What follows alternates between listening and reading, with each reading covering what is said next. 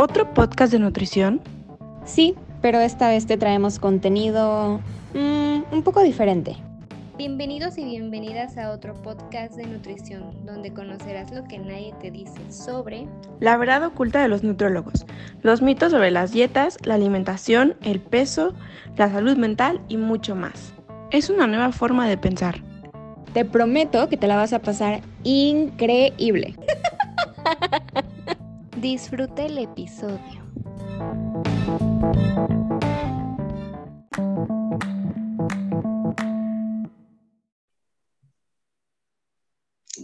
Hola, ¿qué tal? Espero que se encuentren bien. Mi nombre es Nancy y este es otro podcast de nutrición. Hoy estamos muy felices también porque tenemos a nuestra segunda invitada y es eh, Viri eh, mi, nuestra psicóloga, es nuestra amiga. Y este, bueno, la invitamos al podcast, la, a ella la conocimos en nuestro servicio social. Y yo especialmente tuve el gusto de haber trabajado con ella en un proyecto que estábamos en, en esta institución. Eh, ella se encargaba sobre la parte psicológica del, del estudio y pues ahí descubrí que era muy buena. y por eso me, me atreví a invitarla y aceptó la invitación. Nos da mucho gusto que, estés aquí, Viri, te damos la bienvenida. Y bueno, pues este, les contaré un poquito sobre nuestra amistad. En realidad surgió porque nos caía mal alguien. Ah, es cierto, es broma, es un chistecito pero este, desayunábamos, bueno, no comíamos juntas en el, en el Imper, ahí en el, en el comedor. Y este, y no sé, como que la relación entre ella y yo fue muy buena desde un principio, hicimos clic bien padre, luego nos íbamos a caminar ahí por todo Chapultepec, ¿te acuerdas, Viri? Sí. Y este, no sé, como que con ella la conversación siempre ha sido fluida y es una persona también muy abierta y muy inteligente en lo que, en lo que se dedica. Muchas gracias por estar aquí, Viri. No, pues muchísimas gracias a ustedes por la invitación. Espero que lo que pueda compartirles sea de gran utilidad y sobre todo que pueda llegar a muchas personas que puedan romper un poco de de sus este, paradigmas o de las ideas que pueden llegar a tener acerca de psicología, incluso de nutrición. Excelente. Les guste mucho. Muchas gracias. Bueno, nuestro tema de hoy se llama salud mental. Creemos que es algo pues muy importante para todos tenerlo y llevarlo y a cabo y practicarlo. Es este algo que pues no te enseñan, ¿verdad? En la primaria o, en, o así en alguna de nuestras bases culturales. Y como comentábamos en el, bueno, un poquito, este, no va en nuestra cultura, ¿no? Nos comentaba nuestra psicóloga Viri. Y pues eh, nos gustaría preguntarte un poco sobre lo que te dedicas ahorita, qué estás haciendo, cómo te ha ido después de la uni. Sabemos que eres joven, como nosotras. en la plena juventud plena juventud. Y pues cuéntanos. Bueno, pues este, por cuestiones personales este, decidí emprender un viaje, entonces ahorita vivo en Aguascalientes. A lo que me dedico es, eh, trabajo en una farmacéutica, en esa farmacéutica pues estamos trabajando por llevarle los mejores tratamientos a los pacientes que tienen diabetes, hipertensión, EPOC, asma. Este, y dentro de las actividades que yo realizo es pues tener contacto directamente con esos médicos eh, y eh, acerca de las dudas o preguntas que pueden llegar a tener acerca de los medicamentos, que ellos estén seguros de que pues el medicamento no le va a hacer ningún daño al paciente, que es lo importante y, lo, y también eh, ético, ¿no?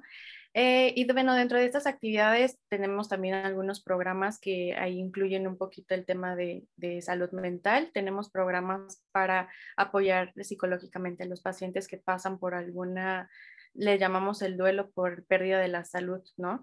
Cuando les dicen que, este, que tienen diabetes o que tienen EPOC, entonces pueden ahí pasar por diferentes este, procesos emocionales que hacen muchas veces que dejen de tomar incluso medicamentos, que, que se depriman, em, ansiedad, muchas emociones pueden pasar.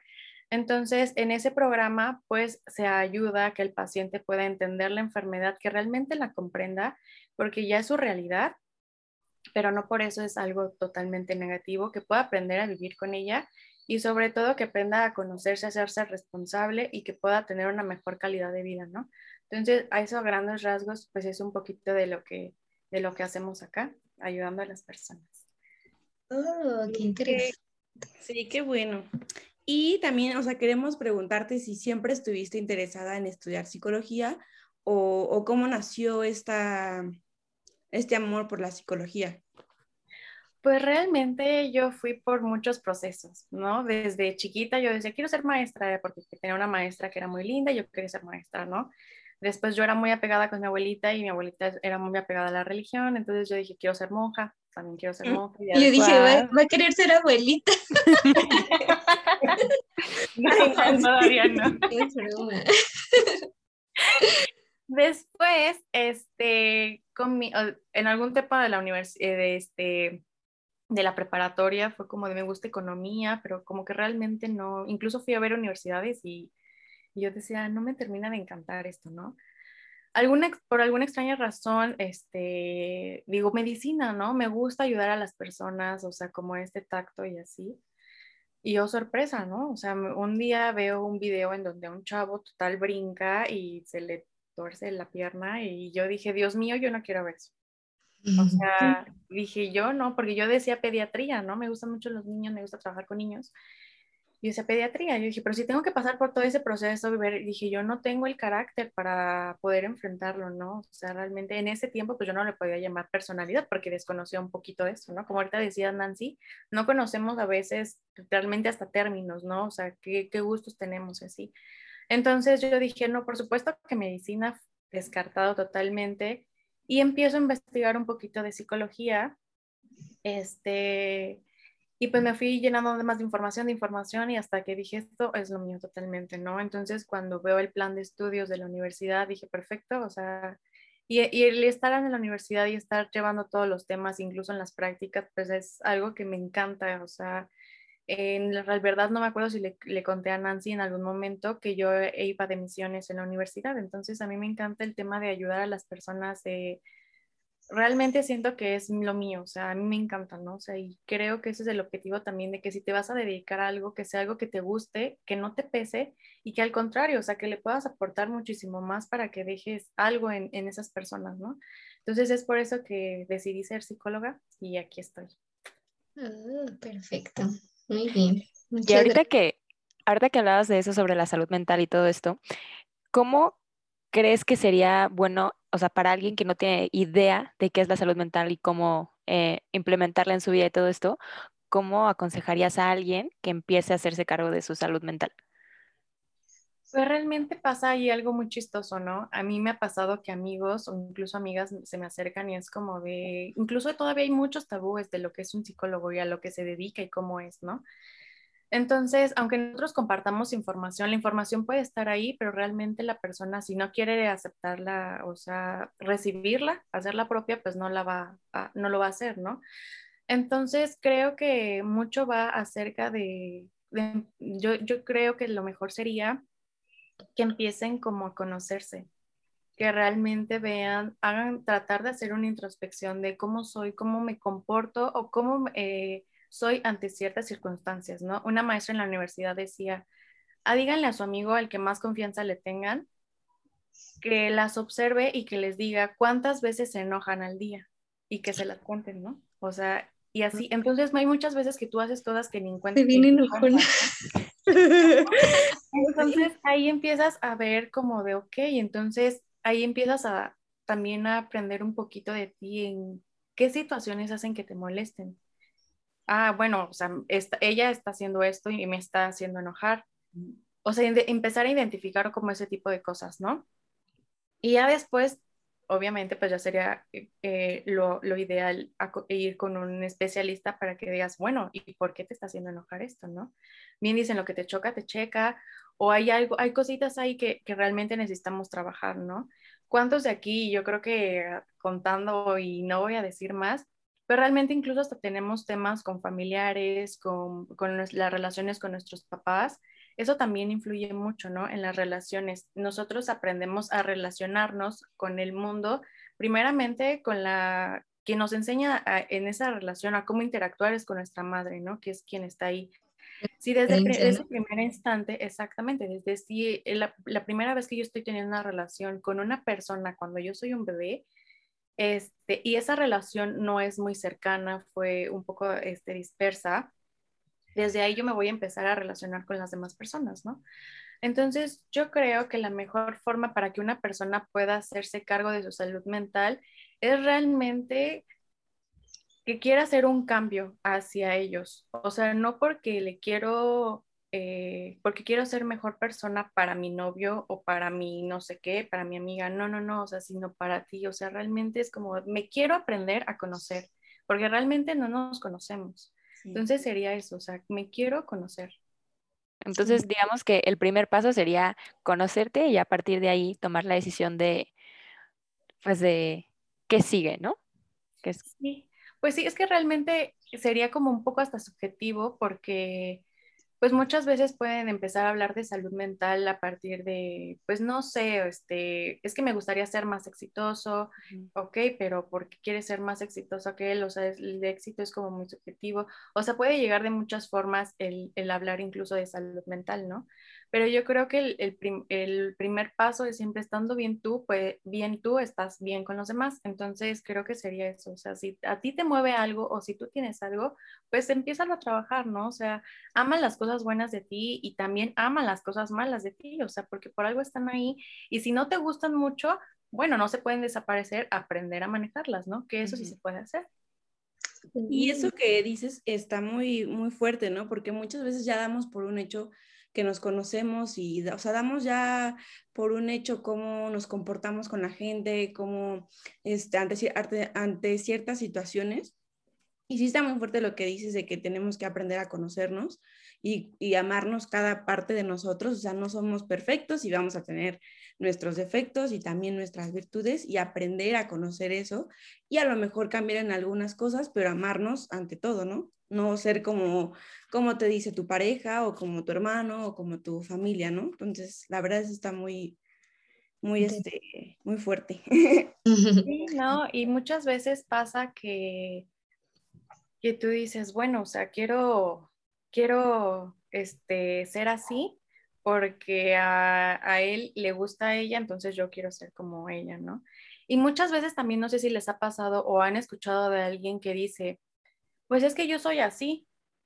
O sea, mi forma de ser es así, o sea, y si te gusta, pues qué padre, y si no, pues, o sea, y, y esto hasta cierto punto es como, bueno, una cuestión es como de, a ver, o sea, yo soy así, pero le estoy haciendo el mal a alguien, o sea, ¿realmente estoy afectando a la otra persona?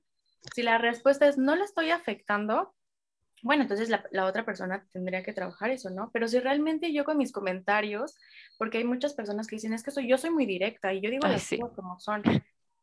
Pero una cosa es decir, oye, la honestidad, exactamente, y hay otra cuestión en decir es que tú lo estás, que lo que tú estás haciendo es herirme y ahí es en donde ya no está bien, ya no es como de, pues yo soy y te aguantas, no. Ahí es como nosotros podemos comunicar muchas formas, decir una, algo que tú quieres de muchas formas, pero el tema está ahí en que tú puedas o no lastimar a la otra persona, ¿no? Y también entra mucho en juego, eh, ahorita que decías que es, un tema como muy complejo y, y, y, y a veces eh, difícil porque nos da miedo enfrentarnos con nosotros mismos. Nosotros como seres humanos siempre vamos, eh, por, por naturaleza, vamos a querer siempre huir del dolor, ¿no? para, nos pasa alguna tragedia o nos pasa alguna situación y para tratar de evitar e, ese dolor, e, ese sufrimiento, nuestro inconsciente va a tratar de hacer todo lo posible con el consciente para que eso no pase, para que tú no sufras. Entonces, ¿qué es lo que pasa? Ah, pues entra la negación, entran diversas este, mecanismos de defensa que le llamamos, ¿no? Hasta el tema de la alimentación, ¿no? Pues me siento triste, pues empiezo a comer, a comer, a comer para distraerlo y no trabajarlo, ¿no? Sí. Entonces, muchas veces el enfrentarnos con nuestra realidad pudiera ser ahí como un gran reto porque dices, mejor prefiero no enfrentarlo, estar así como me lleva el viento, a realmente trabajarlo y, llevarlo pues, de la mejor manera y, como decía, ¿no? no estar lastimando a las personas ni tampoco dejar que las demás personas te lastimen a ti, ¿no? Porque muchas veces como, pues es que él es así, pero pues es su forma de demostrarme que me quieres así.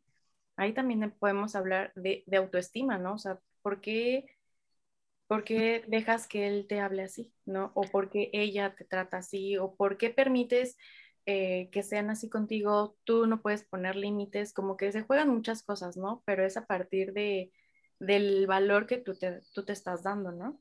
Lo que permites, ¿no? Por ejemplo, eso es súper importante en, en, el tema de nutrición porque entonces iba enfocado totalmente a, a lo que mereces como, como persona, lo que, hasta lo que vistes, hasta lo que mereces comer, hasta lo que el cómo te, te envuelves en esa, en esa área de a lo mejor maltrato y dices, bueno, pues es que si mi papá me agrede, mi mamá me agrede, pues yo merezco que la gente cuando pase me lastime, me haga cosas y lo tengo que aceptar porque la gente lo hace y, y ya empieza tu autoestima pues a inclinarse más hacia esos pensamientos negativos y ya todo lo demás pues es un nudo, ¿no? Sí, exacto. O sea, y crees que está, está bien, ¿no? O sea, a veces este, crecemos en un mundo o, en nuestro mundo que tú dices, así es como se tienen que relacionar las personas. O sea, si, si ellos, mamá y papá son así conmigo, es porque es lo normal, o sea, eso tiene que pasar. Entonces, normalmente buscamos una, a una pareja que sea igual. Entonces, pues nos va, entonces decimos, es que esto es sano, ¿no? Entonces, cuando empiezas a, a, a ver, oye, es complicado, exactamente, que tú ves, es que a ella, a normalizar muchas cosas, ¿no? Por ejemplo, a mí en Imper me, me tocó este, ver a una paciente que decía como, pues es que mi pareja cada que voy caminando, él voltea a ver a todas, o sea, estando conmigo, pero es normal, ¿verdad? O sea, todos lo hacen. Entonces ahí también vemos que hay mucha falta, claro, de autoestima y que ahí hay algo que, que no se puede, que se convierte en algo normal algo que no es normal, ¿no? Dependiendo de lo que nosotros hemos crecido, lo que hemos aprendido y tratar de romper con ese esquema, a veces puede ser complicado, pero no es imposible, así que hay que echarle muchas ganas porque creo que que se puede, o sea, se puede lograr. Hay muchas personas que hemos aprendido, porque yo también me incluyo, o sea, yo voy a terapia y que he aprendido a conocerme más y a poder relacionarme mejor a partir de ciertas circunstancias, ¿no? Y ahorita de lo que decías de la, de la alimentación, por supuesto, o sea, el tema de la comida puede ser o te premio o te castigo, ¿no? Pero hacia uno mismo, ¿no? Entonces es como de, o sea, es que me, me, veo gorda, que no sé qué, y empiezo a comer y a comer y a comer y a comer, ¿no? O, ay, lo hice muy bien, y empiezas el, el tema de las recompensas con la comida, ¿no? Sí, y aparte, o sea, también lo que dices es, eh, bueno, al principio decías, sí, no sé qué, que te tienes que conocer, etcétera, y, y sí, es verdad, pero a veces es doloroso, ¿no? O sea, como que a veces lo quieres evitar porque dices, es que no quiero tratar esto, entonces mejor lo ignoro, así justo lo que decías. Y también, por ejemplo, con la alimentación lo que pasa seguido es que, pues, como decías tú, ¿no? O sea, prefieres tapar la herida en vez de pues escarbar y decir, a ver, ¿de dónde salió? Eh, ¿La voy a curar? ¿Cómo la curo? ¿La escucho? Etcétera. Entonces, justo pasa eso creo que muy seguido, ¿no? O empiezas a comer un montón o, o, dejas de comer o lo que sea, y es justo por eso, porque no quieres ver la herida, o sea, como que quieres ponerla de un ladito, ¿no? Y la evitas. Exacto. Sí, totalmente. Hay algo que también nos interesaría muchísimo saber es si tiene que ver la niñez con tu presente, con lo que tú eres o, cómo te relacionas también pues con la alimentación, con tu pareja, con tu trabajo, con tus, tus amistades. No sé si nos puedas hablar un poco sobre esto. Claro, no, totalmente. O sea, como les comentaba, eh, nosotros desde que somos niños, eh, la primera relación que nosotros, o, la primera conexión que nosotros tenemos hacia el mundo es por medio de nuestra madre, ¿no? O, de quien forma la, figura materna, ¿no? A partir de esa figura, pues nosotros nos vamos a aprender a relacionar y, con ello, pues nos vamos a empezar a, relacionar. Como son nuestros, eh, a nuestro alrededor, nosotros vamos a aprender esas conductas, esa forma de incluso de hablar. Hay mucho, si, si nos podemos dar cuenta, hay veces que las familias hasta tienen cierto comportamiento o caminan de cierta forma, muchísimas cosas, ¿no? Y a partir de ahí, de, cuando empezamos después a ir a la escuela, ahí aprendemos otras relaciones, ¿no? O sea, ya empecemos a cómo, es, cómo, cómo somos con nuestros amigos del kinder, cómo nos comportamos con nuestra maestra. Es una, es una combinación ya de ambas. conforme vamos creciendo, pues ya nosotros nos vamos volviendo, por así decirlo, un poco autónomos, diciendo, esto sí me gusta, esto no me gusta, hacerte propio de, de, cosas, ¿no? Y también se resalta mucho el tema de las vivencias que tú has vivido y cómo las has enfrentado, ¿no? Entonces, también algo que, este, para vincularlo un poquito con el tema de la nutrición, pues por supuesto que dependiendo de cómo tus padres te alimentan, pues es lo que tú vas a aprender cuando eres grande.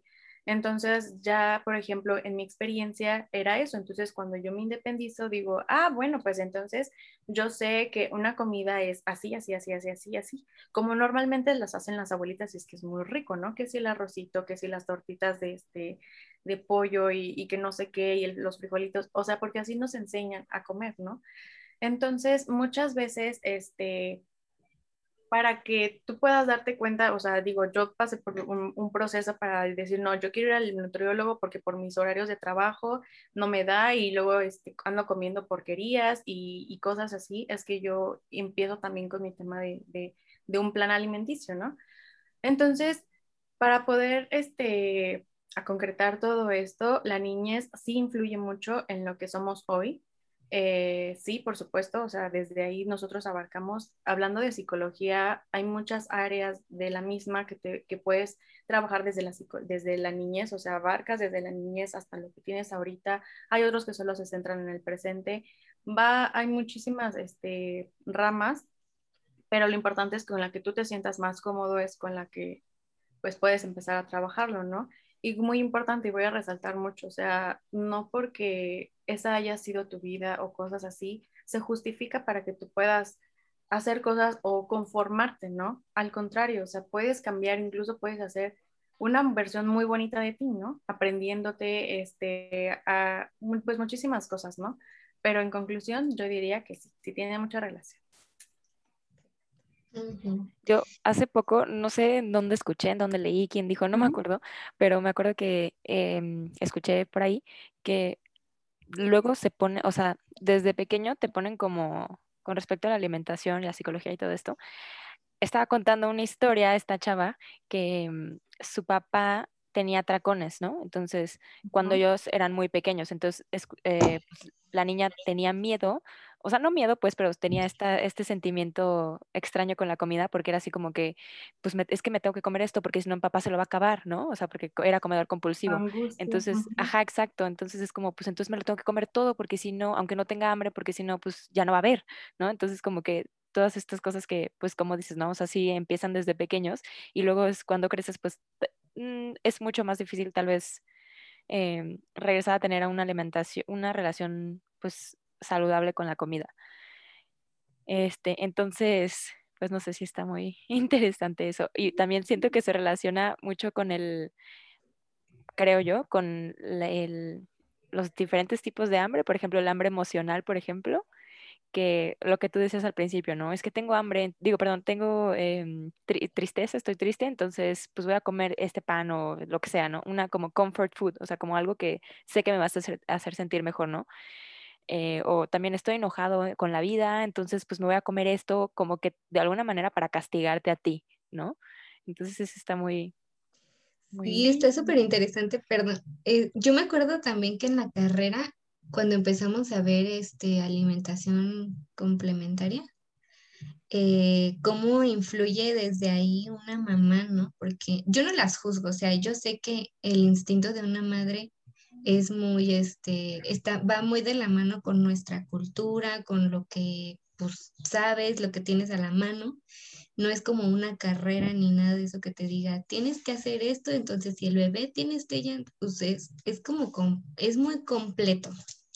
Es como si fueras una maestra de todo y, y pues a la vez no sabes nada porque pues no, no hay una educación para ser mamá pero sí es muy importante desde ahí, ¿no? Desde la etapa del bebé cuando empieza a tener la relación con la comida, de que la mamá a veces piensa, o hay mucha cultura mexicana que piensa que, que si está llorando es porque tiene hambre, que si este, no sé, y, y, a lo mejor puede que no sea hambre, puede que esté hecho del baño y cosas así.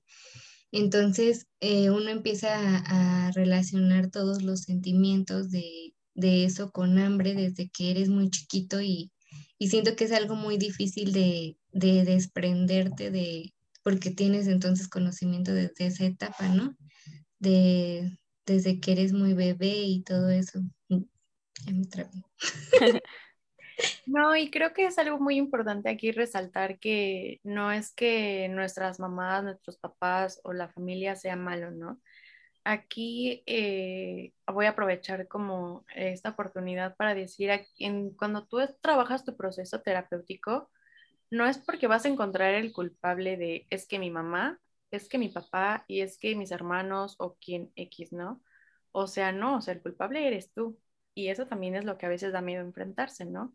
Porque pues tú también tienes cierta culpa, ¿no? Entonces, ok, o sea, suponiendo y pongamos así eh, un panorama. Eh, no sé, tal vez mi mamá en la infancia, cuando yo era niña, este, mi mamá se drogaba, mi papá no estaba, bla, bla, bla. Entonces, ahorita por eso yo así, así asado, ¿no? No, o sea, ok, esa es mi historia, esa es la historia que a mí me tocó, está bien, o sea, ¿y qué voy a hacer ahora con ello? O sea, ¿qué voy a, a partir de esto, qué voy a empezar a trabajar por mí, ¿no? No se trata tampoco de estar echándole la culpa al otro, porque qué fácil es, ¿no? Es muchísimo más fácil decir, ¿sabes qué? Tú eres la culpable de que yo pese tantos kilos, ¿no? De que por ti, o sea, yo no encuentre trabajo. No, realmente todos somos responsables, ¿no?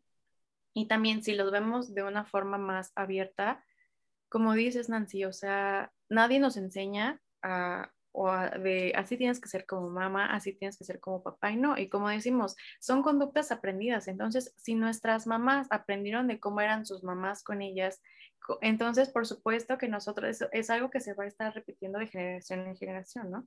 Entonces, si realmente el tema de cuidar la salud mental y así es algo muy poco conocido, pues por supuesto que, que no vamos a, a pretender que pues en la prehistoria pues la mamá ya supiera qué onda, qué pasaba con el niño, bla, bla, bla, ¿no? Es algo que se va este, que va pasando con, este, con el tiempo, pero pues que está en nosotros mismos, ya sea o cambiar el patrón, romperlo y ser algo diferente, ¿no? Es como de, ok, o sea, como decía, esta es la historia que a mí me tocó, ¿qué voy a hacer con esta historia, no? Quiero algo diferente para mi vida, ¿no?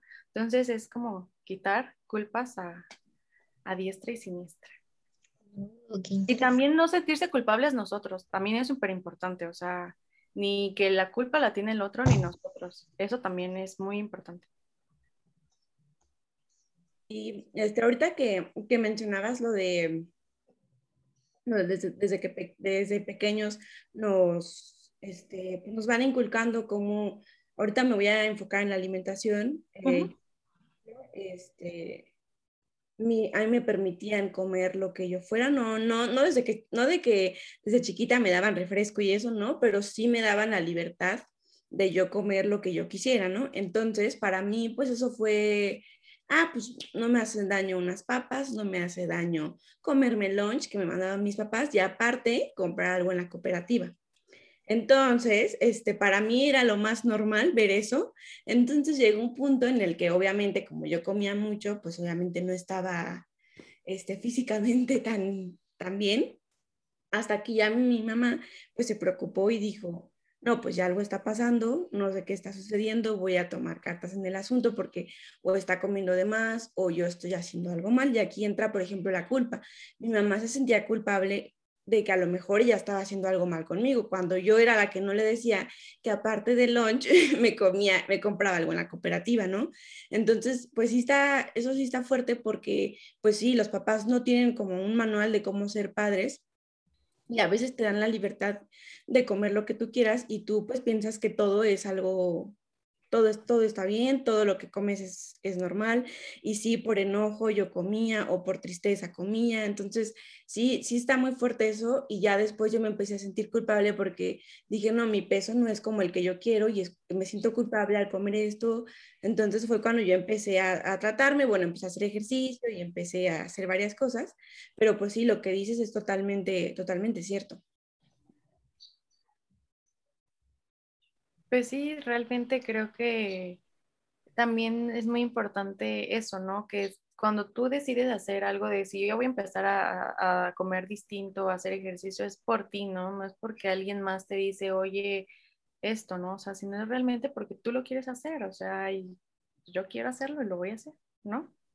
Y ahorita, o sea, hablando con respecto de la salud mental y todo esto, em, bueno, yo he leído varios artículos que son pues nuevos em, y sí hablan mucho como de algunos nutrimentos que contienen algunos alimentos que ayudan a cierto tipo de padecimiento en específico, ¿no? Por ejemplo, voy a decir, eh, de los más estudiados es el magnesio y el magnesio eh, se ha visto que ayuda para disminuir la ansiedad en pacientes y para evitar que se dé en pacientes que todavía no tienen ansiedad. Entonces, em, pues yo desde, o sea, yo he tenido ansiedad, depresión, etcétera, y desde que leí eso, pues obviamente soy nutrióloga, ¿no? Entonces lo relacioné y sí, ok, tomé mis medicamentos eh, psiquiátricos, pero aparte lo combiné con la alimentación. Entonces, ¿tú piensas que en un futuro, no sé si esto llegará a suceder, pero si en un futuro, en vez de que los psiquiatras eh, prescribieran como, ah, pues tómate el antidepresivo o el ansiolítico, lo que sea, eh, ¿crees que de repente digan, no, pues ahora tómate magnesio y y así pues vas a disminuir la ansiedad. O sea, ¿crees que eso llegará a ser posible en algún futuro? Como eh, suplantar el medicamento con algún alimento que tenga esa... Ajá. Ay, no sé, la verdad no había escuchado de, este, de, esa relación. Sí sé que algunos este, alimentos tienen ciertas propiedades y que pueden ayudar, o sea, hay muchos alimentos que te pueden ayudar como a el tema de la dopamina, serotonina y bla, bla, bla.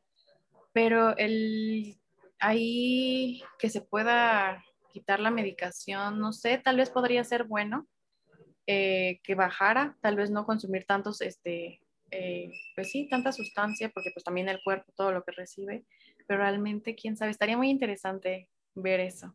Sí, porque igual pienso, eh, sería menos, pues entre comillas, fuerte para los pacientes, ¿no? O sea, porque pues sí sabemos que algunos antidepresivos o ansiolíticos tienen, pues, eh, pues, eh, pues no sé, ocasionan, ¿cómo, se, ¿cómo es eso? Como que tienen... Adicción. No, no, no, eh, se me fue la palabra, como que adversos, como... ¿Eventos adversos? Sí, ajá, exacto. Entonces, por ejemplo, ¿no? Que yo ahorita estoy dejando de tomar medicamento, lo tomé, los antidepresivos, empecé a tomarlos en el 2019, en febrero, y apenas los estoy dejando de, de tomar. Entonces, sí, es como que de repente tengo sensaciones extrañas, ¿no? Que, no sé, de repente lloro de la nada, pero no estoy triste, o sea, no estoy triste, yo lo sé, y sí lo relaciono mucho con, por ejemplo, dejar el medicamento, ¿no? Entonces, es mucho más complicado dejar este tipo de medicamentos psiquiátricos a, pues, que digamos que en un futuro te recetarán, toma magnesio, y dices, ah, bueno, pues me tomo una pastillita de magnesio, y si en algún momento tengo que disminuir lo que tomo o, o quitarlo y ya nada más recibirlo de los alimentos y así, pues sería menos choqueante, ¿no? O tendrías menos efectos adversos. Sí, hablando de eventos adversos, pues por supuesto que ahí ayudaría muchísimo a los pacientes porque, bueno, o sea, supongamos de una persona que, que trae no solamente este tipo de, eh, de cuestiones, sino también sumamos lo que tiene diabetes, este, hipertensión, entonces todo el medicamento que, que se toma, pues también ahí es como un tema, ¿no? Ayudaría muchísimo en esa parte, ¿no? Y en la otra, en la emocional, yo creo que también, porque pudiera también estar relacionado con que a veces nos sentimos muy, ¿cómo, cómo decirlo? Como como dependientes a ciertas cosas, ¿no? Entonces a veces mucho puede ser como nada más la cuestión mental de, es que ya no, por ejemplo, es que no me paré con el pie derecho, entonces me va a pasar esto, ¿no? Entonces muchas veces pudiera estar relacionado con eso, ¿no? O sea, como aprender a hacer este, bueno, no sé, en este caso como pues respiraciones o alguna cuestión para que digas, no, pues no, o sea, tal vez nada más es una cuestión mental o eh, emocional que, que es por esto que me está, que es este trance, ¿no? O también podría ser efecto de, del medicamento de que pues lo estás dejando, ¿no? Es ese proceso, ¿no? Como de abstinencia. Pero estaría muy padre, la verdad es que ayudaría mucho. Sí, yo creo que tal vez han dejado por muchos, por muchos años la alimentación a un lado cuando que debería ir acompañada de, ¿no? Sí, claro. Sí, realmente creo que hay muchas, este, como este, sí, carreras que deberían de trabajar en conjunto precisamente por esto, ¿no? Para poder ayudar al paciente de una forma integral, porque si de por sí ya es un golpe para el paciente toda la carga que trae, o sea, suponiendo que es una persona que, que tiene sobrepeso y, y luego eh, diagnosticado con, este, con depresión, bla, bla, bla, bla, bla, pues ha, de ser un proceso bastante complicado para la persona emocionalmente, ¿no? Sí. Y bueno, hablando ahorita de la alimentación, yo tengo una, una duda, porque cuando hay, no sé, problemas, nos refugiamos mucho en la comida, o sea, que si estamos tristes, vamos a, a comer, ¿no? Que si estamos enojados, comemos. O que si tenemos problemas, pues se me va a quitar esa angustia comiendo. O sea, ¿tú por qué crees que sea ese, ese, o sea, por qué suceda eso?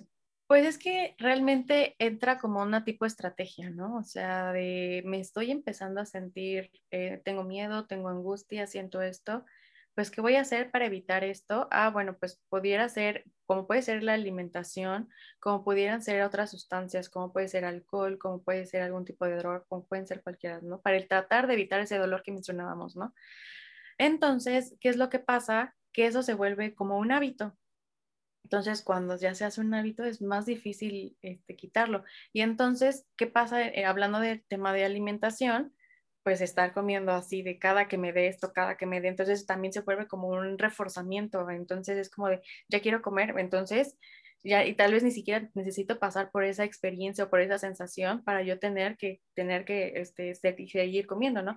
E incluso cuando este, comes mucho, hasta te dan ganas de, de, seguir comiendo, o duermes o comes, ¿no? Entonces, ¿cómo lo procesa tu cuerpo? Ciertos alimentos, pues ustedes saben, pues son difíciles de digerir y cuando te da, justamente, no sé si se han percatado que cuando te da cierta angustia o algo así, algo dulce, algo, estás es que quiero un pan, es que quiero este, un pastel, es que quiero esto, ¿no? Entonces, no, o sea, realmente yo la verdad no conozco a alguien que diga, es que me está dando ansiedad, quiero una zanahoria. Yo nunca he escuchado a nadie que haga eso, ¿no?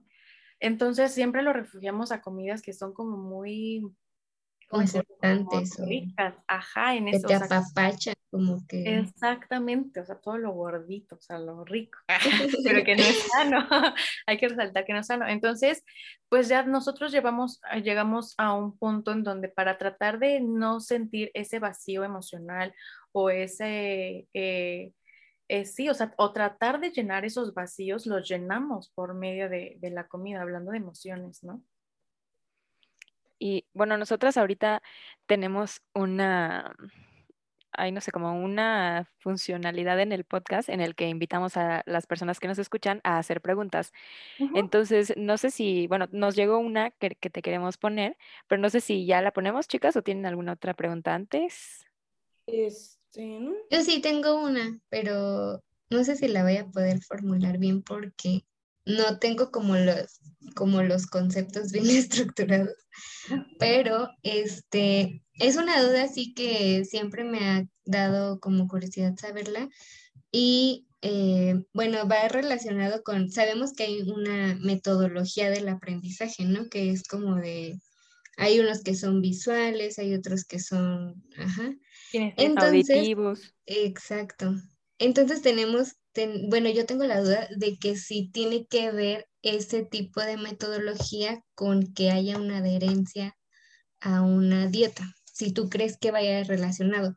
Porque, por ejemplo, a veces llegan pacientes y dicen, ay, no, la verdad es que yo no pude bajar de peso, era mi objetivo bajar y no pude, y ya no llegan a consulta o ya simplemente desisten de una dieta que uno les dé. Entonces queremos saber cómo podríamos nosotros identificar el tipo de aprendizaje para poderlo aplicar en una consulta y que nos dé pues un resultado favorable tanto para el paciente como para ti.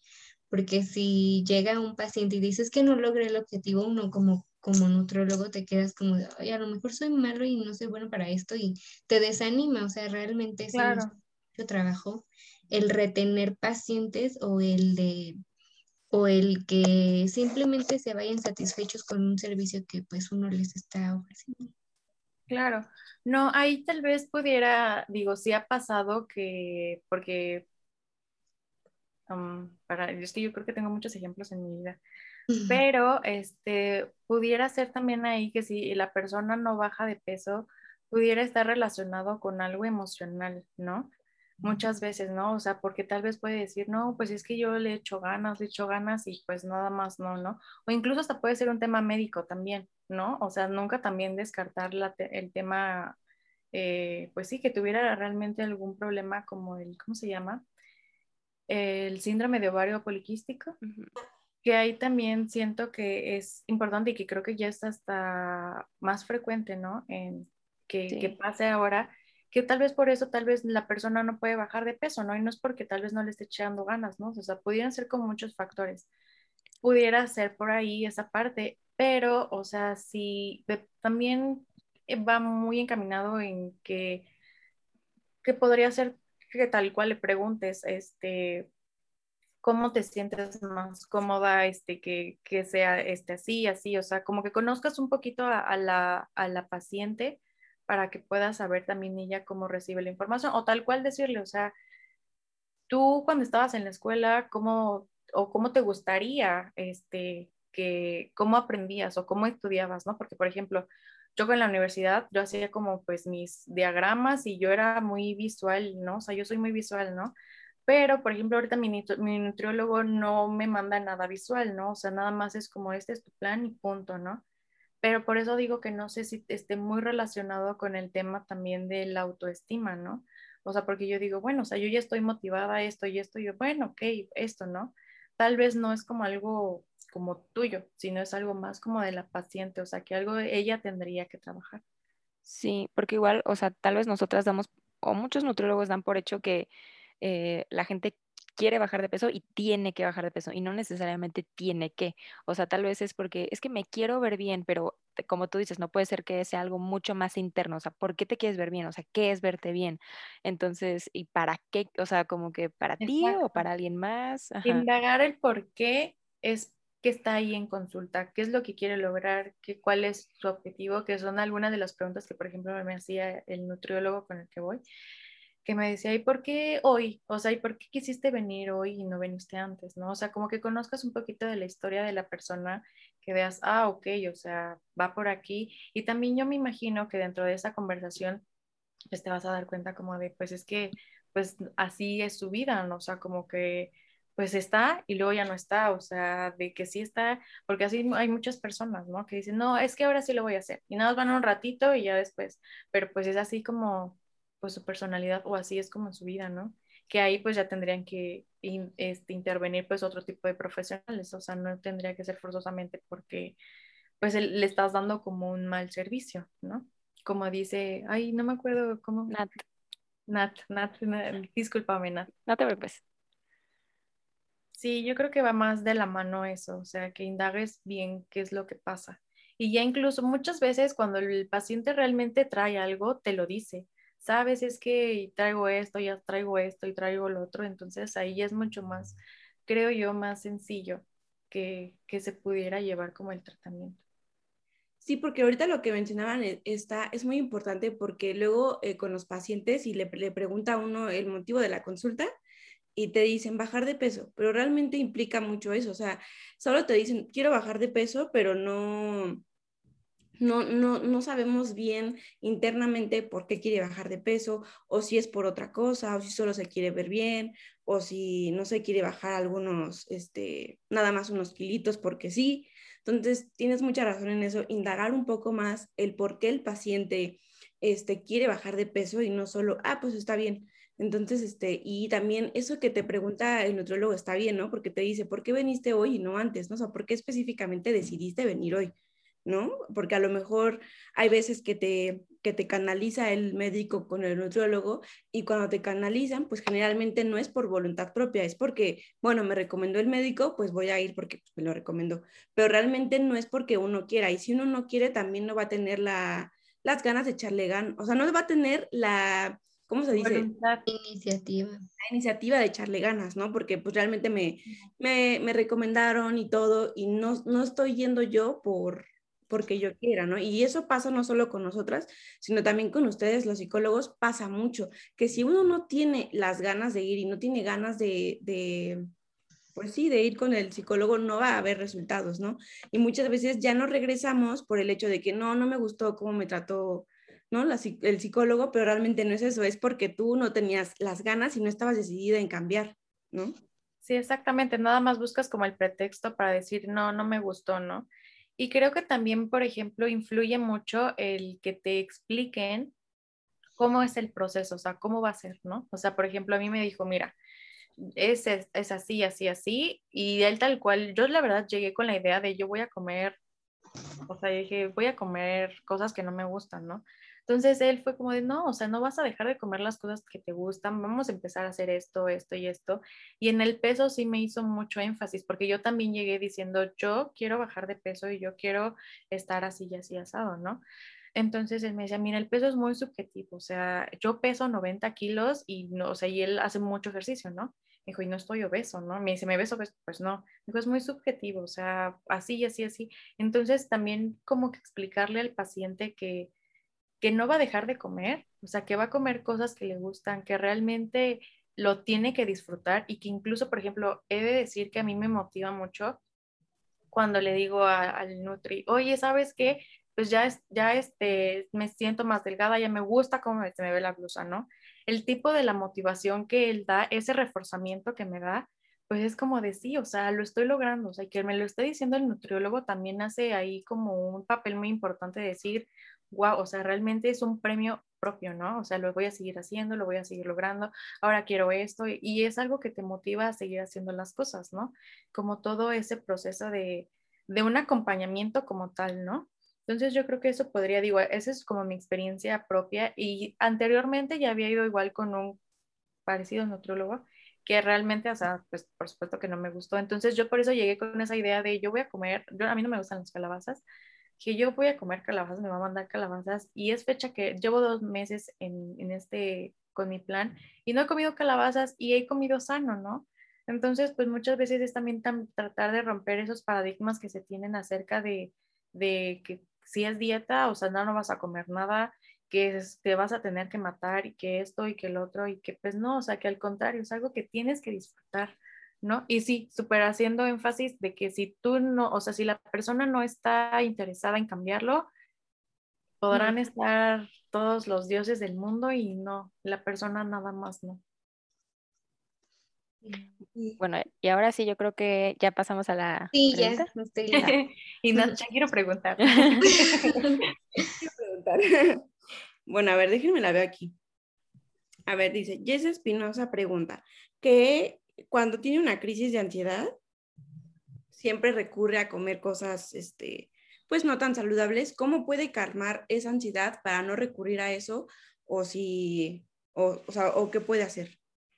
Ok, pues primeramente, como decíamos al inicio, o sea, que ella detectara con qué cosas le están dando ansiedad, o sea, qué, qué es lo que le está generando esa ansiedad. Y por supuesto que lo trabaje, ¿no? O sea, como en su espacio terapéutico siempre es como la mejor recomendación, pero también digo, bueno, ok, está sintiendo esas ganas como de querer comer, bueno, o sea, eh, relacionado como a la nutrición, incluso hasta le pueden dar algunos como de, mira, ¿sabes qué te puedes comer? ¿Te da, está dando esta ansiedad? Cómete este snack en lugar de lo que te quieres comer, ¿no? O incluso también hay muchos, este, los puedes, este, googlear. ¿Cómo me dijiste que se llama? Jess Espinosa. Jess, Jess Espinosa, Jess. Este, ahí en YouTube puedes poner ejercicios o incluso hay una aplicación, luego se las paso para que ahí la suban, es para, para meditar. Entonces ese te va a ayudar mucho para que empieces a hacer ejercicios cuando te da mucha ansiedad, ¿no? Cuando, no sé, vas a exponer o, o, cosas así, que empiezas a sentir incluso como que la opresión en el pecho y como que te duele, como que pesa, como que todo te duele, puedes hacer ese tipo de ejercicios para que tú eh, por medio de la respiración puedas ayudar a tu cuerpo a que no entre en ese trance y que al contrario, o sea, se relaje, ¿no? Eso y también podría hacer el ejercicio. El, el, ejercicio ayuda mucho de repente distraerte, porque muchas veces la ansiedad puede estar como que tengo muchas cosas que hacer, quiero hacer esto y lo otro y lo otro y lo otro. Entonces pudiera hacer eso el ejercicio. El tema de la respiración ayuda muchísimo para el tema de ansiedad, mucho, mucho, mucho, mucho. Y este, ya si de plano, pues ya podría ser como algún este tipo de snack, como, pues no sé, ahí usted, no, hay algo, no, yo quiero, no, quiero, no quiero decir un mal este, tip de nutrición, amigas. Oye, pero antes de que, bueno, no sé, ¿nos podrías contar un poco cómo es la, respiración para lo que nos, los que nos están escuchando puedan a lo mejor en algún momento practicarla? Sí, claro, mira, ah, hay eh, el de la, ah, hay una aplicación, la verdad no me acuerdo ahorita cómo se llama. ¿Mande? ¿Calm? Mm, no, ¿cómo se llama? Ah, creo que se llama Atentamente, Atentamente. Mm. Entonces ahí tal cual te va, sí se llama atentamente, te va guiando tal cual, o sea, te dice, ¿sabes qué? Te tienes que poner en esta posición. Obviamente al principio va a costar un poquito, este, te dice, tienes que poner en una posición relajada, ya sea que tú quieras estar sentada o acostada, lo puedes hacer, pero así, o sea, en el momento del día que tú digas, tengo mis cinco minutos en esos momentos, o sea, en la noche, si ya te vas a dormir, hazlo, ¿no? Entonces, ¿qué es lo que vas a empezar? Te dice, no, pues vas a cerrar los ojos y vas a empezar a respirar, te va guiando poco a poco, ¿no? entonces empieza, te dice, vas a inhalar, lo vas a sostener y luego lo vas a exhalar, ¿no? Entonces poco a poco vas a ir después, o sea, cuando controles ya la respiración, cuando sientas como tu cuerpo ya está como inhalando y exhalando, realmente sientas cómo se mueve el cuerpo, vas a empezar a tensar ciertas partes del mismo. Entonces empiezas primero, ¿no? Pues por los, este, ¿cómo se llama? Los, yo les digo los chamorros. Mm. Entonces empiezas como de por abajo, vas subiendo después las piernas, después el abdomen, en cada movimiento así, hasta que estés toda tensa, pero así de esas tensas que hasta como que tiemblas, ¿no? Y después poco a poco vas a, vas a quitar la tensión en la cabeza, en los hombros, en el pecho, así poco a poco. Y eso vas a ayudar a que tu cuerpo también cuando tú necesites que se neutralice por algún tema de ansiedad, con el tema de la, cuando sientes, chin, ya viene la ansiedad, puedes empezar a respirar y tu cuerpo va a reaccionar porque lo vas a enseñar a respirar. La, la respiración te va a ayudar muchísimo para muchas cosas. Esa puede ser una, y en la aplicación ahí te va diciendo, día uno hiciste esto, hay veces al inicio cuando no estamos muy acostumbrados a hacer este tipo de respiración, te gana el sueño. Te relajas mucho y, te gana el sueño. Está bien, o sea, es cuestión a que te vayas, este, pues, ¿cómo se llama? Este, acostumbrando al tipo de respiración, ya después aguantas los 15 minutos sin ningún problema. La verdad que qué enriquecedor está esto, ¿no? Porque con solo respirar te puede ayudar mucho, ¿no? O sea, yo me acuerdo que, bueno, yo desde chiquita he tenido mis problemas para dormir. Entonces yo iba al psiquiatra y me recomendaba eso precisamente que tú estás diciendo, ¿no? Tensar todo mi cuerpo y poco a poco irlo soltando para que así me cansara y me quedara dormida. Entonces, está, está muy enriquecedor porque sí muchas veces queremos otras alternativas cuando la tenemos en aprender a respirar y tener nuestros cinco minutos que tú dices de nada más de dártelos a ti para poder respirar y poder tranquilizarte. Entonces, está, está muy bien porque no solo les va a servir a los, a los que nos escuchan, sino también a uno mismo, que pues muchas veces tenemos nuestras crisis y podemos, este, nos puede ayudar mucho. Entonces, yo voy a bajar la, la aplicación. Sí, se la paso para, según yo sí es esa, se llama así. Sí, sí, es esa. Yo igual la voy a descargar, porque, ah, bueno, y aparte ahorita que decías de, o sea, yo creo que no sé, tal vez el tener ansiedad es un poco, mm, no sé, es más complejo de lo que algunos pensamos, ¿no? Entonces también eh, tal vez a o sea, como que haga esto que decía Viri al principio, ¿no? Que haga una introspección de por qué tendré ansiedad, o sea, qué es lo que me está causando ansiedad, ¿no? Y, y ya a partir, porque supongo que lo que sucede con ella es que no, no le da ansiedad la comida, sino que es su refugio, ¿no? Entonces tal vez... Eh, pues sí, no, no tenerle miedo a, a, esta, a esta o sea, si se le antoja comer, no sé, cuando le da ansiedad, un gansito o lo que sea, ok, si quieres cómetelo, pero, o sea, ten en cuenta que eso no va a reducir tu ansiedad y que eso no te va a quitar la ansiedad por siempre. Entonces, pues mejor buscar cuál es, o sea, de dónde nace, pues, ¿no? El origen. Sí, totalmente. Estarle estar tapando, tapando y tapando, o sea, va a ser nada más que se vaya haciendo más grande. O sea, realmente atacarlo desde raíz y ver por qué te está dando la, ansiedad. Y eso, y eso sí, o sea, aprender a ser muy observadores. O sea, ¿qué me está haciendo enojar? ¿Qué me está haciendo sentirme triste? ¿Por qué me estoy sintiendo triste? Y también incluso a veces pasa en dónde estoy sintiendo la tristeza, ¿no? O el enojo, ¿no? O sea, siento el enojo aquí, siento Mm, el enojo aquí, sí. siento el enojo en el estómago. Aprender a conocer nuestro cuerpo, cómo se manifiesta ante ciertas circunstancias y de ahí también aprender nosotros ya a controlar las mismas, ¿no? Ah, ok, ya sé que cuando pasa esto me enoja, entonces voy a respirar mis cinco, mis cinco respiraciones y ya va a pasar, ¿no? Es, es, es como, digo, se dice como muy fácil, tiene su tiempo, pero eso es lo importante, que aprendas a conocerte y, sobre, y hacer esa introspección de que veas qué es lo que está pasando con esa ansiedad, ¿no? Sí. Bueno, ¿alguien quiere decir algo más o vamos a las preguntas de... Tenemos una dinámica donde al final pues hacemos una pregunta que se llama ¿qué prefieres? Donde te ponemos dos decisiones difíciles y tú elijas una, pues la, me- la que más te, la que más te guste, pero que las dos van a ser muy difíciles. Entonces no sé, Ok. empezar a hacerla. No tiene Yo estoy de acuerdo. ¿Sí? Yo tengo uno. ¿Qué, qué prefieres? O sea, si pudieras regresar el tiempo, ¿preferirías, o sea, volver a estudiar eh, psicología o otra cosa? No, yo soy feliz siendo psicóloga, la verdad. Sí, no, no siento que haya otra carrera en la cual me pueda como... Llenar. Sí, exactamente. Sí, no. Si no estuviera la carrera de psicología, o sea, que te, que te digan, no, no existe esa carrera y nunca va a existir, ¿qué, qué preferirías estudiar? Mm, Pues mira, es que me voy a, espero que no lo vean ciertas personas, pero por ejemplo, en algún momento de mi vida eh, yo era muy buena en matemáticas, ¿no? Entonces, este, ahí va otra. Yo, me, me- eh, por alguna cuestión, eh, me gustó actuaría, ¿no? O sea, me gustaba el plan de estudios y todo, pero había una chava en la prepa que pues no nos llevamos muy bien, o sea, ella me odiaba a morir, ¿no? Y entonces ella iba a estudiar es- actuaría, entonces yo dije, es que no quiero estudiar actuaría porque va a decir que le estoy copiando y pues la verdad es que pues no, pero, pero realmente creo que es, es muy, muy difícil. Quién sabe si lo hubiera logrado, pero me gustan mucho los números e incluso la geografía. Me gusta mucho la geografía.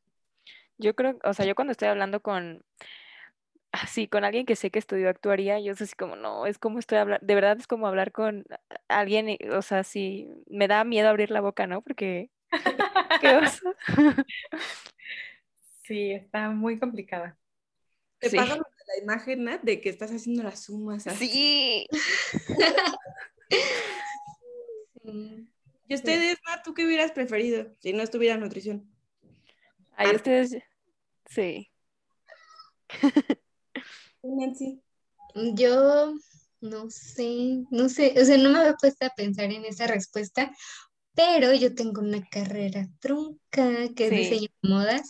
Ah, Bueno, tengo dos carreras truncas, pero es que no me animé porque, porque sentí que, que no era buena para, para, no tenía como la motivación más bien para crear. Entonces había quienes eran buenísimos y me desmotivó mucho eso. Y no sé, en algunas cosas era muy buena y en algunas cosas para la creación, como que los maestros me decían, es que no eres buena. Entonces sí me desmotivó ese no eres buena y me salí. Pero es, diseño de moda sí me gusta porque me encanta un montón el, el coser a máquina, el crear, el he hecho cosas padres y me siento orgullosa de ese tipo de cosas. Y a veces la verdad es un pasatiempo para mí y es una satisfacción totalmente el, por ejemplo, hacer un cojín o hacer una, una cosmetiquera y que diga, ah, esta la hice yo y me quedó como yo quería y, y no pagué 600 mil pesos, la hice como, pues mi gusto, ¿no? Eso. ¿Y tú, Dulce? Ay, no, yo no quería que me preguntaran. Medicina. Ah, querías preguntar, pero no preguntó. Es que la verdad no sé, o sea, medicina, yo también fui una de las que quería estudiar medicina, pero soy muy sensible, lloro por todo. Eh, ahorita, por ejemplo, le ayudo a mi mamá, que es, mi mamá es médico, y le ayudo en las consultas. Y hay veces que van pacientes y me pongo a llorar, o sea, me, me tapo tantito porque estoy llorando de lo que le está pasando. Ay. podría pasar por, por ejemplo, ver a niños con cáncer y todo eso. No podría, o sea, sufriría demasiado. Entonces, no, pero me gusta mucho, me encanta trabajar con niños, o sea, me encanta, me fascina y tengo como una, un don especial, o sea, no es que esté presumiendo, pero sí, por ejemplo, tengo un, este, no sé, un día, por ejemplo, estaba en, salí de viaje con mi mamá y estábamos en el hotel, íbamos caminando y adelante de nosotros había una, una mamá cargando a su bebé. Entonces la carita del bebé quedaba viendo hacia mí. Entonces yo nada más hice, le hice así, o sea, le saludé.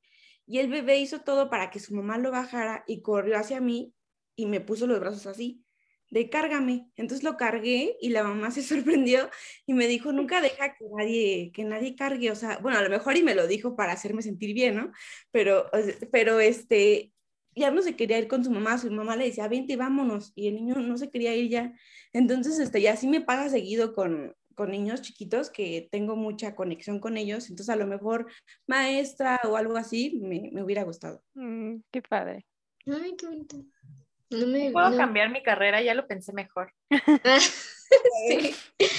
Creo que me hubiera gustado algo como mercadotecnia o comunicación.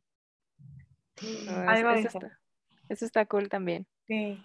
Sí, ahorita en el trabajo, por ejemplo, nos dejan hacer como cursos y así, entonces a mí me encanta andar haciendo eso de las presentaciones y así me encanta, ay no, sí, entonces yo creo que sí, mercadotecnia o comunicación.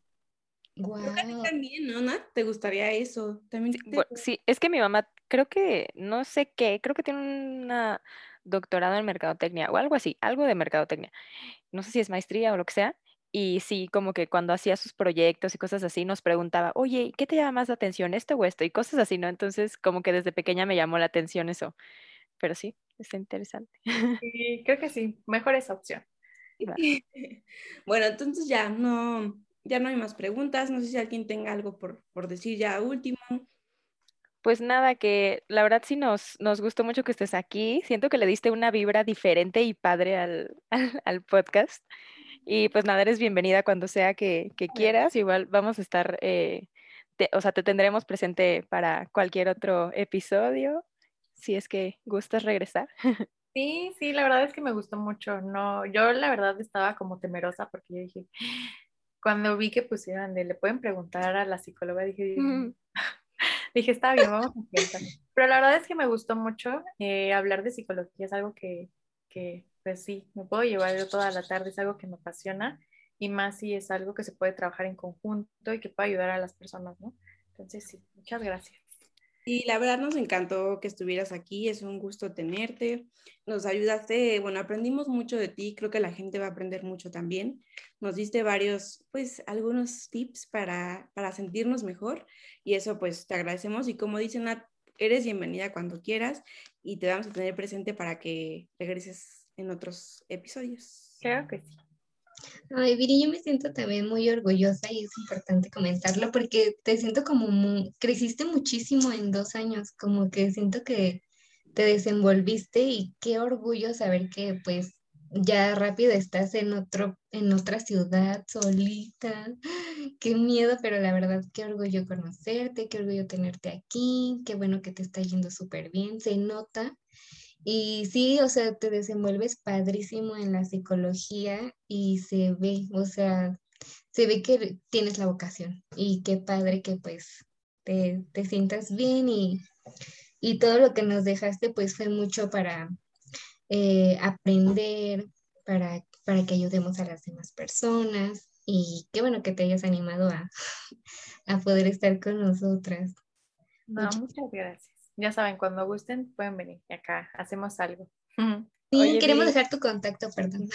Eso, eso iba a decir justo, que, si la gente te quiere contactar, eh, ¿en dónde puede hacerlo? Sí, pues, ¿tengo que dictar mi número o algo así? Eh, si quieres, puedes decir tu número o puedes dejar tu correo o tus redes sociales, donde sea que la gente te pueda contactar. Ay, Dios, es que realmente a veces, por ejemplo, en Facebook que publico tonterías que digan, sí, ¿qué pasa, no?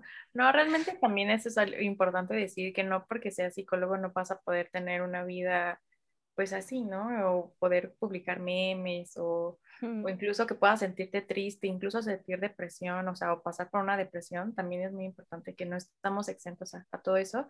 Pero, este, pues sí, en Facebook estoy como Viri Castillo, Entonces ahí me pueden mandar un mensajito y con todo gusto. O igual y este, pues sí, es que en Instagram ahorita mi nombre está muy chistoso. si quieres tu correo nada más y en la cajita de descripción dejamos tu número. Sí, sí, sí. Sí, pues mi correo es viridiana-cas de Castillo, las tres primeras letras, arroba hotmail.com. Va. Perfecto. Este, los vemos en otro, en otro capítulo, en, otro episodio. Déjanos aquí sus comentarios, cualquier cosa que quieran que cambie, pues que, bueno, que cambiemos, pues ahí déjenla. Los queremos y nos vemos en otro episodio. Bye.